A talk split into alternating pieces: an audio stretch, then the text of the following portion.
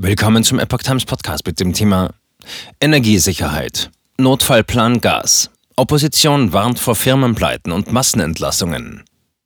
Ein Artikel von Epoch Times vom 31. März 2022. Die Koalitionsfraktionen verteidigen die Aktivierung des Notfallplans Gas durch Bundeswirtschaftsminister Robert Habeck. Wir müssen auf alle Eventualitäten vorbereitet sein. Es ist richtig, dass Bundeswirtschaftsminister Habeck die Vorsorgemaßnahmen erhöht, sagt der FDP-Fraktionschef Christian Dürr der Welt. Dass dieser Schritt notwendig sei, zeige die Abhängigkeit von russischem Gas. Dieses Erbe hat uns leider die unionsgeführte Vorgängerregierung hinterlassen. Auch bei den Grünen erntet Habecks Entscheidung aktuell Zustimmung. Dieser Schritt ist absolut richtig und leider notwendig. Wir müssen die Ankündigungen Russlands ernst nehmen, gegebenenfalls kein Gas mehr liefern zu wollen sagte Fraktionschefin Katharina Dröge. Es sei außerdem ein Signal an Wirtschaft und Gesellschaft, jetzt dringend alle Möglichkeiten zum Energiesparen und effizienteren Umgang mit Energie zu nutzen.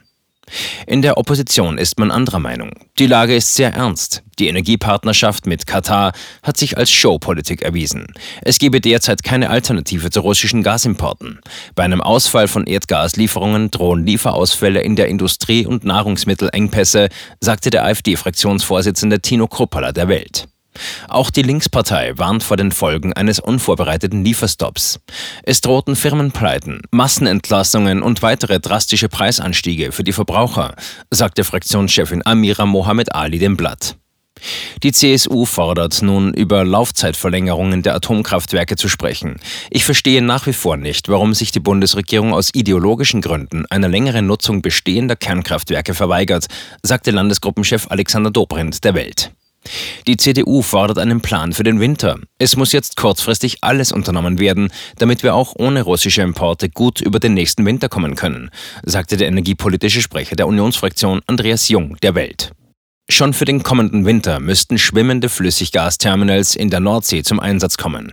Es ist eine nationale Aufgabe ersten Ranges, das jetzt auch zu realisieren, sagte Jung.